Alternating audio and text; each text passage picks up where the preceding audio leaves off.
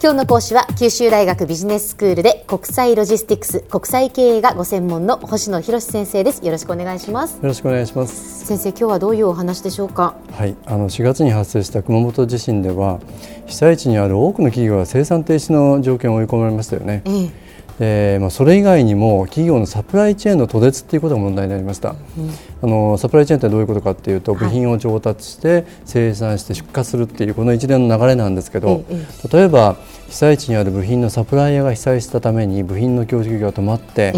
福岡にあるトヨタ九州だとか大分県の中津にあるダイハツ九州で全面的に工場の稼働が停止したということがありました、まあ、企業にとって安定的に部品を供給するということは大変重要な問題ということはまあ言うまでもないことですよね。そうですね。で今日お話しするのは実はその製造業のサプライチェーンのことではなくて、はい、被災地に救援物資を供給するヒューマニタリアン・ロジスティクスという話なんですね。はい、あのこれ覚えていらっしゃるか？以前にもこの番組に取り上げたことありましたけれども、ね、はい、人道的な物流システムっていう言い方をするのか、うん、まあ、自然災害だとか紛争などの緊急時に被災地だとか被災者に向けて緊急支援物資の供給をするシステムのことなんですよね。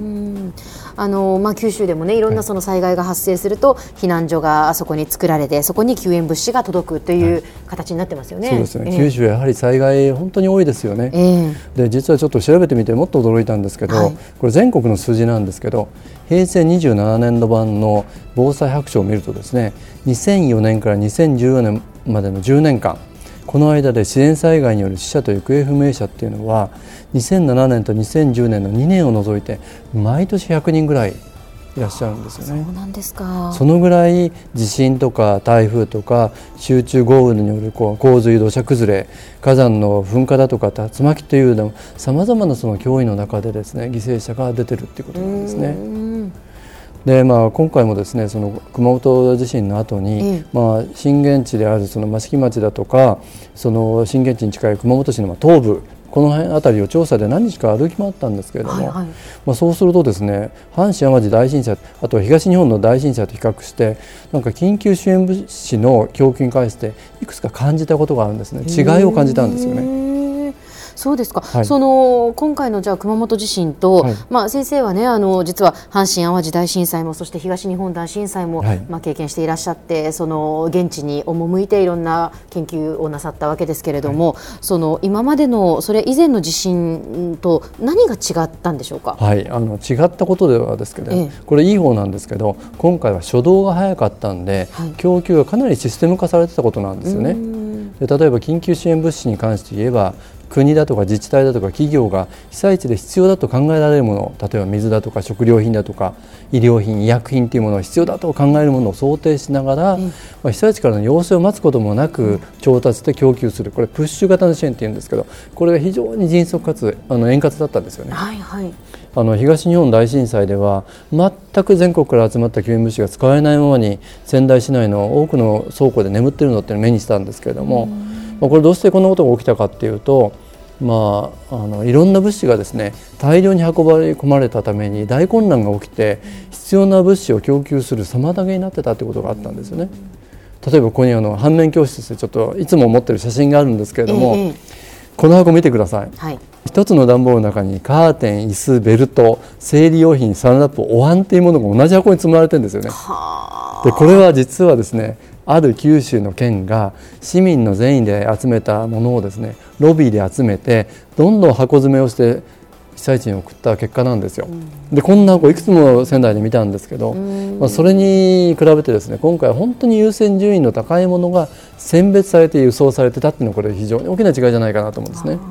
それはあの私も今回あの非常に強く感じたことで、はい、それはこう東日本大震災の教訓、まあ、こういうことがやっぱり報道されましたので、はい、それがこう生かされたのかなと。例えばその福岡市も限定してもうこれだけをあの持ってきてくださいというようなことがありましたよね。そうその通りなんですよ、あの福岡市は非常にあのいい動きをされたなと思うんですけどあの福岡市7品目に限定したんですよね、今回送られるのウェットティッシュ栄養補助食品ペットボトルトイレットペーパーおむつタオル生理用品っていう7品目に限定して熊本に輸送された、うん、つまり被災地のことを考えると被災者のことを考えると何でも送りたいって皆さん思いはあるんですけど、うん、その優先順位の高いものを送るっていう発想をされたわけですよね。で実際これは今回あのあの熊本に行ってみると、はい、この緊急支援物資の集積所になってたのは例えば見本市会場のグランメッセの熊本だとか、ええ、熊本県民総合運動場内のこの陸上競技場だとか、はいはい、県庁市役所区役所ってどこも行ってみたんですけど非常に整然と置かれてたっていう印象があるんです。例えばこう段ボールを見ても、うん、子供用の下着の S サイズ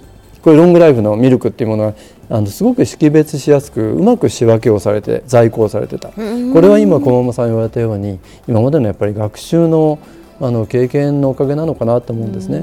もう一つはやはり被災地が限定的だったこともあるのかもしれません。例えば東日本大震災の時には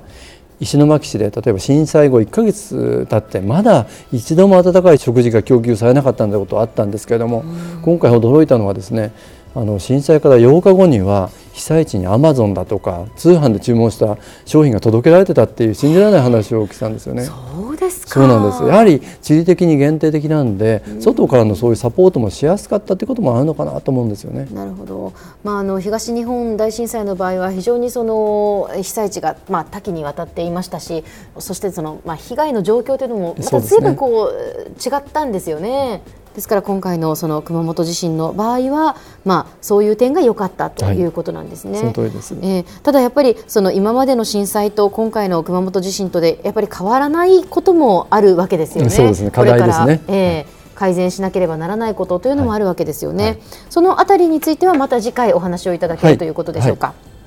では先生今日のまとめをお願いします、はい、あの今日のまとめとしては被災地や被災者に向けてこの緊急支援物資を供給するシステムというものをヒューマニタリアンロジスティクスっていうんですけれども今回のその熊本地震の際のプッシュ型の支援の例からお話をしました。あの非常にうまくいってた部分多く見かけたんですけど一方で改善点もありました。その改善点については明日少しあの詳細にお話をしたいなというふうに思っています。今日の講師は九州大学ビジネススクールで国際ロジスティクス国際経営がご専門の星野博先生でした。どうもありがとうございました。どうもありがとうございました。さてビビックモーニングビジネススクールはブログからポッドキャストでもお聞きいただけます。過去に放送したものも遡って聞くことができます。ビビックモーニングビジネススクールで検索してください。お相手は小浜もとこでした。